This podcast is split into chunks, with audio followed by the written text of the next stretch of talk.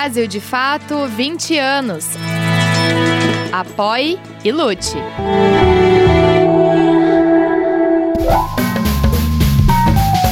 Brasil de Fato Entrevista.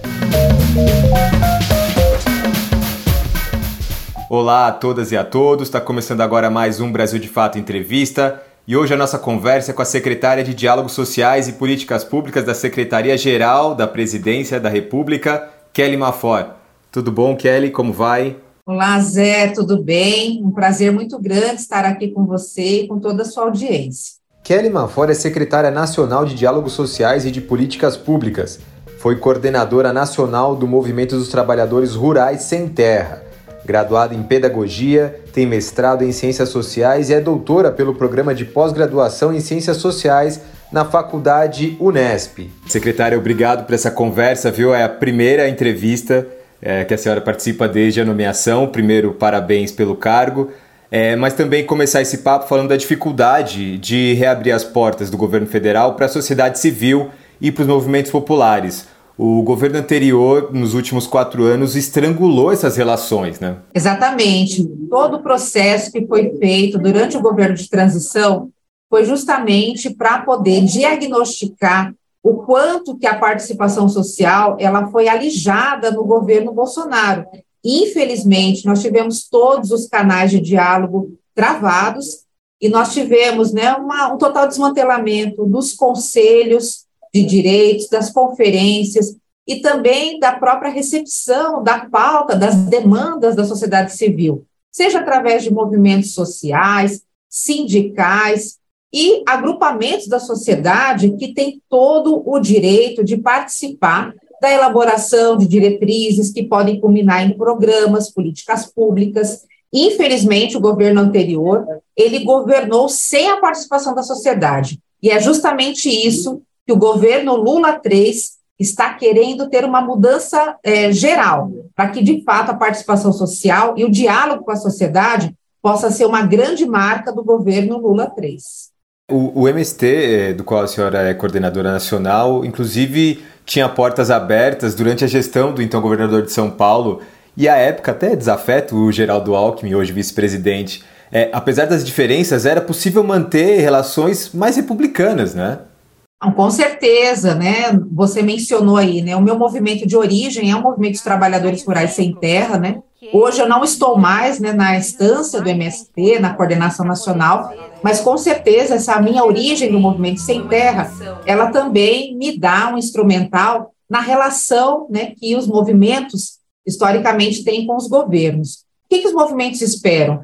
Que os governos sejam republicanos, que eles façam jus à Constituição do nosso país, que os governos né, sejam de fato responsáveis com a democracia brasileira.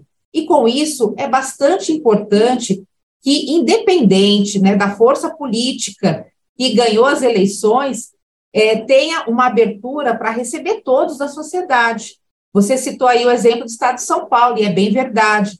É, na época, né, quando o, gover o, o, o, governo de São Paulo foi ocupado por Geraldo Alckmin, havia toda uma abertura para receber a pauta de diferentes movimentos, né?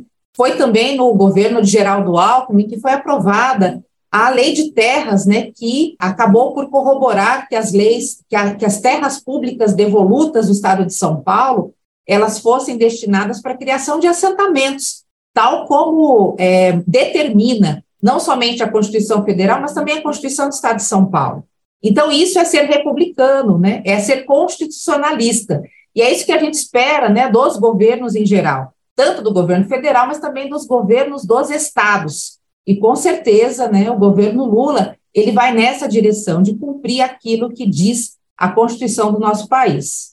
O MST ocupou três fazendas da Suzano Celulose no sul da Bahia. É uma demanda específica com a empresa que havia comprometido com o assentamento de famílias, né, de 600 famílias da região. Também uma denúncia pela falta de comprometimento ambiental da empresa. É, como é que o governo vai fazer essa mediação, é, secretária?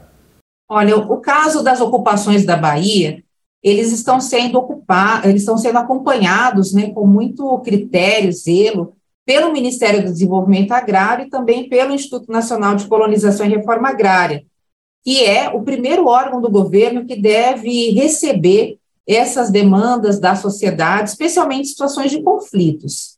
Muito importante a gente mencionar que a situação ali da Bahia, ela também né, retoma todo um histórico de um acordo que, infelizmente, não foi cumprido. Então, nós estamos falando de pelo menos aí 12 anos, né, de um acordo firmado é, pelas empresas, pelo movimento, né, perante as instituições do, do Estado, da, daquele Estado, para que parte né, daquelas terras fossem destinadas para a reforma agrária, uma vez que nós estamos falando também de terras públicas devolutas, né, todo um processo de estudo da cadeia dominial, e é por isso que esse acordo foi firmado no passado, né? Então, cada situação de conflito é preciso a gente sempre pensar nas várias camadas e acordos que já foram feitos anteriormente e também medir né, a, a, a, o acompanhamento sobre o cumprimento desses acordos. Né? Então, obviamente, que o Ministério do Desenvolvimento Agrário, INCRA, né, tem a competência é, primeira de atender esses casos. Né? Por enquanto, essa demanda ela ainda não chegou na Secretaria-Geral da Presidência, mas com certeza esse ministério, que é ministério finalístico, ele terá a capacidade de desenvolver o diálogo necessário com o Movimento Sem Terra, com qualquer outro movimento, mas também com a empresa envolvida, né, com os órgãos responsáveis, né, institucionalmente no Estado, para poder chegar num bom termo. É importante o diálogo.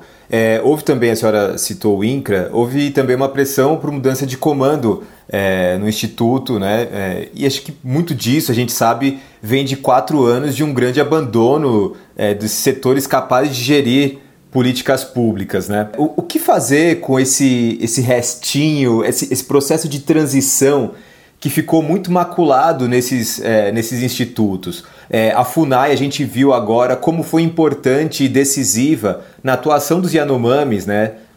Exatamente, é muito importante porque nós estamos falando de uma autarquia que tem uma capilaridade né, muito grande, são 30 superintendências do INCRA, né, que estão aí nos diferentes estados, tem estados que têm até duas superintendências, então, obviamente, que essa é uma autarquia extremamente sensível, não somente para tratar e lidar com as questões de conflitos, mas para poder avançar efetivamente é, na arrecadação de terras para a reforma agrária, como está ali na Constituição em relação ao cumprimento da função social da terra, para poder avançar no desenvolvimento dos assentamentos existentes. Né? Nós temos no nosso país cerca de um milhão de famílias assentadas em 88 milhões de hectares de terra. Então, obviamente, como quando o presidente diz né, todo o seu empenho em relação ao enfrentamento à fome, nós precisamos né, avançar também políticas que fortaleçam a agricultura familiar, a produção de alimentos, e nisso os assentamentos podem e devem cumprir um papel fundamental.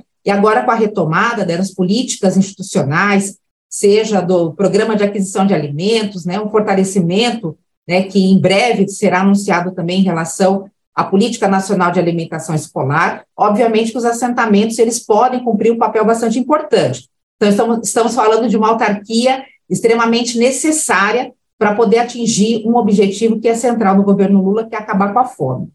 É, a demora realmente ela foi né, bastante sentida é por toda a sociedade, pelos movimentos, porque nos incomoda muito que lá na ponta né, tenha é, gestores que sejam gestores ainda do governo anterior, que não estão dentro né, da sintonia do que é o governo Lula 3. É, mas esta demora já foi corrigida porque o governo Lula, né, sabiamente, apontou a presidência é, do INCRA né, para o senhor César Aldrigue, que já é um servidor né, bastante experiente, né, que com certeza agora deve fazer os procedimentos para a nomeação é, dos, dos superintendentes nos estados. Né? Então, com a maior brevidade possível, com certeza essa demanda que é uma demanda da sociedade, uma demanda constitucional da reforma agrária, será atendida. Como a senhora citou, um dos principais objetivos do governo Lula, mesmo durante a campanha, né, durante as eleições, é, o presidente falou bastante sobre isso, de acabar, de fazer o combate à fome né, e acabar com a miséria. Quão importante vai ser incluir é, esses movimentos do campo nesse debate? Olha, a questão da fome hoje, ela é um tema extremamente complexo. É, felizmente, né, foi nos governos Lula e Dilma que nós conseguimos reunir um conjunto de ações para poder tirar o Brasil do mapa da fome. Né? E isso aconteceu com muito empenho, né? empenho de transferência de renda, é, um empenho né, muito grande no fortalecimento da agricultura familiar, mas também uma grande é, é definição política por parte do governo em relação à valorização do salário mínimo e a melhora na economia. Então, todos esses fatores eles são muito importantes. Mas agora nós estamos diante de um problema ainda mais complexo, que envolve desde a produção de alimentos, mas também até chegar na questão da saúde. Então, o governo Lula sabe que é acabar com a fome, mas não é acabar com a fome de qualquer jeito.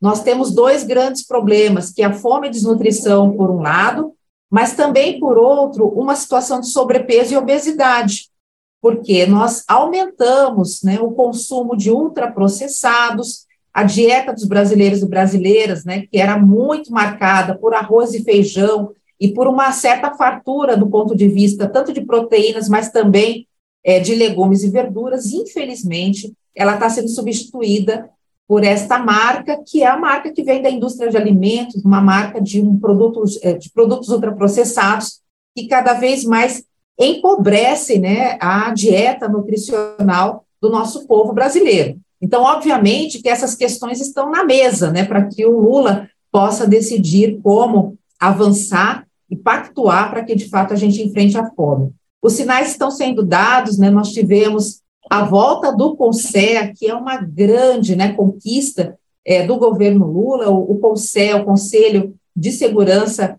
Alimentar e Nutricional, ele está ligado à Secretaria-Geral da Presidência, nós tivemos uma belíssima cerimônia né, de volta ao CONSEA, que foi acompanhada de uma ação importante da sociedade brasileira, que desenvolveu 40 banquetaços, essa que é uma ação tão importante né, para poder marcar o direito à alimentação e à comida de verdade. Além disso, nós também tivemos agora, nessa semana, a volta do Bolsa Família, esse que é um programa e uma marca fundamental do governo Lula, no qual as famílias que estão em situação de extrema pobreza vão ter condição de acesso a essa transferência de renda, e voltou o Bolsa Família com todas as suas intersecções em relação à saúde, à educação, como deve ser um programa de transferência de renda, né?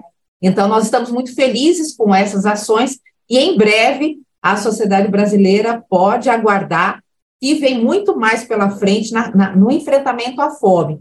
Está sendo construído um grande pacto interministerial são muitas as medidas que o governo ainda vai anunciar e, com certeza, a Secretaria-Geral da Presidência está muito atenta, está acompanhando e ajudando a dinamizar para que a gente possa atender rapidamente a esse grande clamor, que é o da fome, e conseguir colocar o governo todo à disposição dessa que é uma prioridade fundamental para o nosso presidente. E, e o governo tem tentado é, tensionar a esquerda em diversos setores, né, em diversos ministérios, em diversos assuntos. Mas há uma pressão muito grande do mercado e de forças do Congresso. A gente sabia que o Congresso seria é, um Congresso não de extrema direita, mas bastante conservador, né? É, e aí vai ter que fazer essa mediação mesmo para que o governo não se, não se perca aí em um caráter neoliberal. É, é decisivo nessa mudança o suporte popular? Com certeza, porque obviamente que o governo ele governa para todos, né? mas as determinações do presidente Lula, elas não são de esquerda e direita, elas são principalmente em prol daquelas pessoas do nosso país que mais necessitam de política de direitos, né? Então, obviamente, né, que o governo Lula tem essa marca, né, de ser um governo progressista, né? E isso é algo, né, que está sempre presente, né, tanto na campanha política, no programa de governo, mas principalmente nos discursos do nosso presidente mas obviamente que é preciso ter participação social, porque veja, é, um governo ele é ele é muito curto, né? Nós estamos falando de quatro anos, né? Muito breve, né? O espaço de um governo. E o governo luta por pautas republicanas, mas obviamente que a sociedade, né? Os movimentos populares, sindicais, né? Os, os movimentos organizados, eles têm pautas que são pautas de médio e longo prazo, que não se resolvem num governo, né? Então, é muito importante que haja o engajamento da sociedade, haja uma cobrança da sociedade.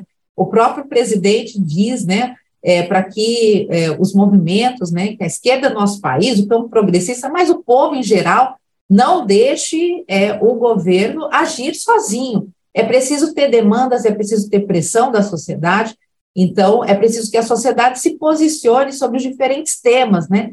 Seja a questão da política de juros, seja o tema da reforma tributária, os grandes temas da economia, mas também as questões que atingem diretamente as pessoas do nosso país, seja a questão das, das desigualdades sociais, o tema de, da educação, da saúde. Então, é muito importante que a sociedade brasileira participe. E nós, felizmente, Zé, temos é, um, uma, um legado importante de participação social que vem desses anos do golpe e também desses anos de resistência à pandemia. Né? Então, nós tivemos todo um aprendizado né, da nossa sociedade e nós ampliamos muitíssimo a participação social, não no âmbito do governo, mas no âmbito das discussões políticas da sociedade.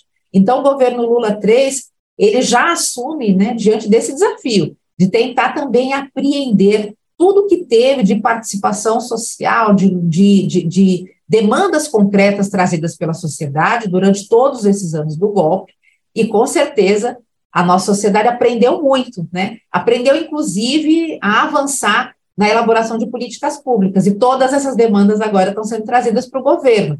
Então, isso é muito bom, porque nós temos uma sociedade muito ávida na participação social e todas as organizações têm contribuído muito para que a gente possa avançar. Mas, ao mesmo tempo, secretária, é uma, uma sociedade muito dividida, né, cindida. Um, um, um país que a gente viu logo no começo do ano, em uma semana, sair de uma posse histórica com participação popular inédita para os ataques às, às sedes dos três poderes, né? Então, é, vai ter que haver um cuidado muito grande, né, nesse contato com a sociedade civil. Né? Não, com certeza, né? Nós temos uma situação de fascismo no nosso país, né? E é fascismo porque o próprio presidente Lula, né, assim o tipifica, né? Não é o fascismo das experiências históricas europeias, né? Não tem a mesma motivação, mas obviamente que a gente viu o quanto que essas ideias extremistas elas é, também chegaram, né, a ter uma confluência em uma parcela importante, né, do povo brasileiro.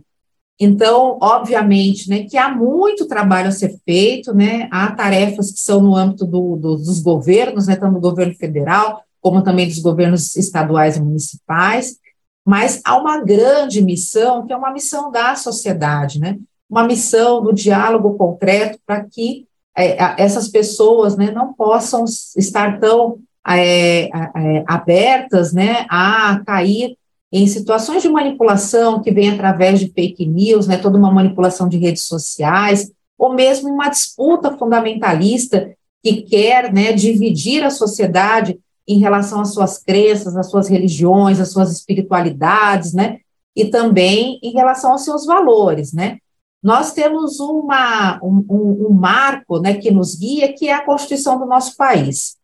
Tudo que tiver para fora da Constituição deve ser combatido.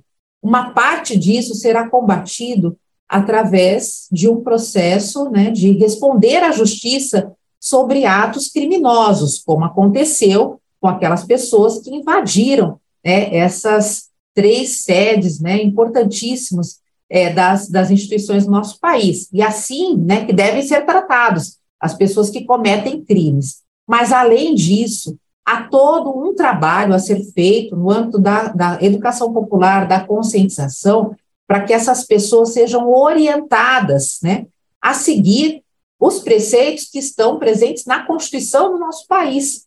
E é por isso né, que nós temos que defender com tanta força a democracia brasileira. Nós sabemos que é uma democracia ainda incompleta, é uma democracia que ainda né, não conseguiu chegar à sua completude de abrigar todas as demandas, demandas raciais, étnicas, né, demandas de gênero, demandas geracionais, né, demandas de todas as minorias presentes na nossa sociedade. Mas é a democracia que a gente tem, é a democracia que a gente conquistou a duras penas, né, com a custa de muitas vidas, né, e essa democracia nós precisamos defender a, a, a, a muitas mãos. Secretária, esse mês de março também é importante pelo já tradicional 8M, a Jornada de Luta das Mulheres, e tem tudo para ser um momento diferente do que a gente viveu nos últimos anos, né? Há também agora uma presença muito grande é, das mulheres dentro do governo. É, que mudanças são necessárias para seguir ampliando esse espaço? Olha, a presença das mulheres no governo Lula 3 é uma grande marca.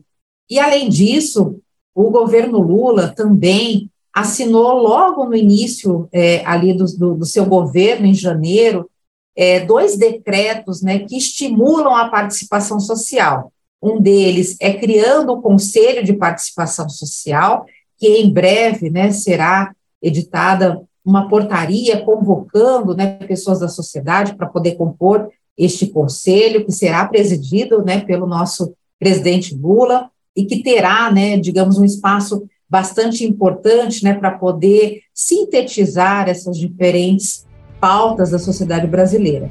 Além disso, foi criado o Sistema Interministerial de Participação Social e Diversidade. E aqui eu quero destacar o tema da diversidade.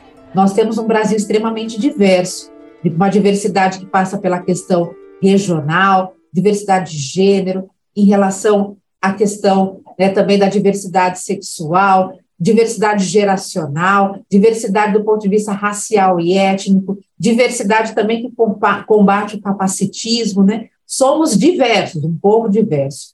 E isso também foi assimilado, né, não somente nesse sistema interministerial de participação social e diversidade no âmbito do governo, mas também foi assimilado na escolha né, de muitas ministras né, que estão à frente aí dos cargos executivos, muitas secretárias executivas, né? Então, há uma marca importante no governo Lula que é a da participação das mulheres.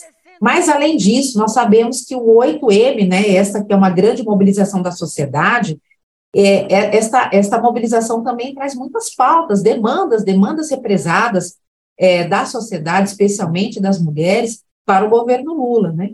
Então, também está sendo preparado um conjunto de entregas, né, do ponto de vista dos diferentes ministérios, né, é, que devem agora, né, no 8 de março, durante todo esse mês, é, fazer é, um atendimento concreto em relação a essas pautas, que passa pela questão do, enfrentamento à violência contra as mulheres, a questão da, é, do, do, aumento né, na a, a, a autonomia econômica das mulheres, uma inclusão é, que vem através né, de é, um, um, processo de inclusão produtiva, seja para mulheres de periferias urbanas, mas também para diferentes povos do campo. E, além disso, né, nós sabemos né, o quanto que é importante é, para o presidente Lula, ele tem anunciado isso é, em vários dos seus discursos, a gente poder avançar em relação à igualdade salarial. Né? Então, pessoas que desempenham as mesmas funções devem receber os mesmos salários. Então, obviamente que essas são bandeiras fundamentais que o nosso presidente né, já tem anunciado, né, algumas nós vamos conseguir anunciar ainda no mês de março, outra nós vamos criar as condições, as ferramentas né, para poder perseguir ao longo do governo. Nós temos a importante liderança da ministra Cida é, Gonçalves, que está à frente do Ministério das Mulheres, que tem liderado este processo é, interministerial das entregas no mês de março, e com certeza é, a sociedade se mobilizando, as nossas mulheres se mobilizando, elas vêm fortalecer para que essas entregas sejam uma resposta concreta a essas demandas, que são demandas justas, para que a gente possa, de fato, avançar em termos de uma igualdade na sociedade brasileira. A senhora falou sobre a questão da violência, né? É, o último ano registrou também números significativos é, na violência contra as mulheres. A gente tem alguns casos emblemáticos, né, de, é, por exemplo, jogadores de futebol envolvidos em violências e alguns deve, podem ser condenados aqui, né, a pedido da, da justiça de outros países. Havia na Espanha, por exemplo, no caso do Daniel Alves, é um dispositivo nos estabelecimentos comerciais que ajudavam a alertar as mulheres né, sobre esses casos e também uma ação rápida é, tanto da, da, da, polícia quanto dos próprios é, estabelecimentos comerciais para coibir esse tipo de ação.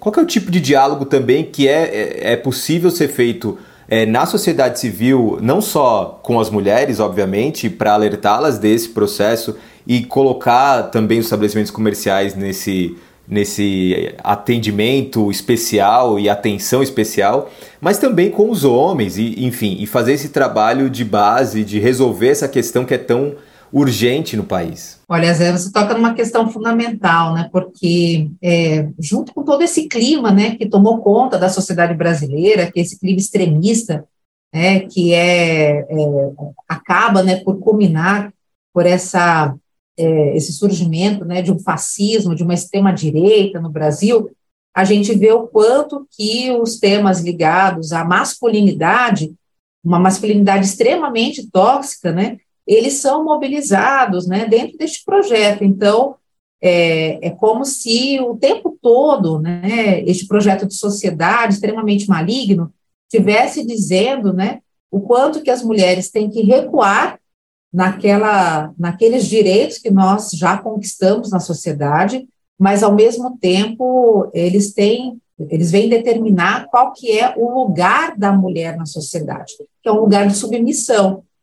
E a gente percebe o quanto que esta pauta ela subordina, né, é, e ela hierarquiza a, o, o masculino, né, acima do feminino, e ela acaba por atingir, né, não somente as mulheres, mas ela acaba também por hierarquizar todos os sujeitos de diversidade sexual e toda esta pauta LGBTQIA+, né? Então, nós estamos diante de uma situação que é uma situação extremamente complexa, mas que exige uma ação forte do Estado. Nós temos uma legislação que é uma legislação que, inclusive, ela atende os anseios né, da sociedade em relação ao enfrentamento da violência, mas, obviamente, que é uma legislação que precisa ser atualizada, né, e é, diante desses problemas que nós estamos é, vivenciando, né. Além disso, as ações de Estado, elas devem estar em sintonia fina para a gente poder é, é, coibir né, e inibir essas situações de violência que são situações de violência que muitas vezes são cometidas por parceiros, né, são situações de violência cometidas é, nos lares, né, principalmente no, no âmbito privado. Né. O clima da sociedade, a própria política de armas, que também o governo Lula está regulando, ela, esta política que foi anteriormente incentivada, né, de é, um, um aumento de armas e munição na sociedade, elas têm como alvo as mulheres, e é por isso que os casos de aumento de feminicídio, eles estão extremamente vinculados a este clima, né, que é um clima é, na sociedade que nós precisamos coibir, que nós precisamos enfrentar, que é esse clima fascista. Então, com certeza, o mês de março é um mês fundamental para a gente poder fortalecer as pautas e as lutas das mulheres, mas, ao mesmo tempo, cobrar a responsabilidade de todos, né? Do executivo, da sociedade, dos homens, enfim, de todos os setores da nossa sociedade. Que importante. Secretária, muito obrigado por essa conversa, viu?